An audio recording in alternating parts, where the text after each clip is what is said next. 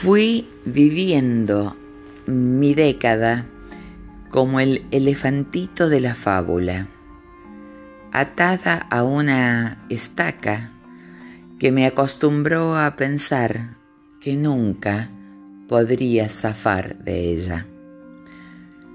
Hace mucho tuve mis momentos de rebeldía, tratando de salir, queriendo escapar, imaginando qué pasaría si lograba ganarle a la cadena atada a ese palo enorme y fuerte.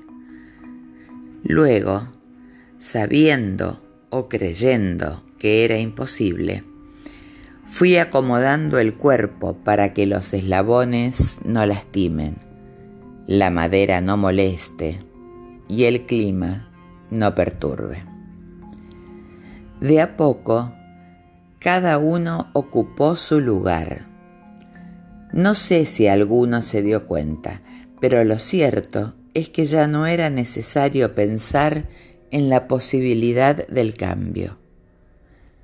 No registro el instante en el que cedía todo. Tampoco recuerdo cuándo fue que la impotencia se apoderó de mí. Me llené de no puedo y me convencí que eran ciertos. Y como en cualquier historia y vida que merezca ser contada, hay un pero que llegó para modificar drásticamente el destino y con él. Pero no sé si quiero vivir así, y por eso te dejo.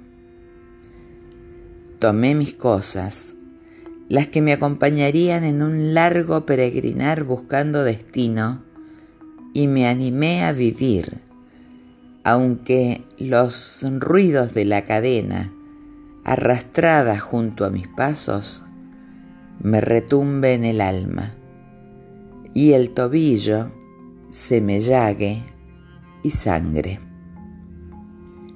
Soy Marité Frau.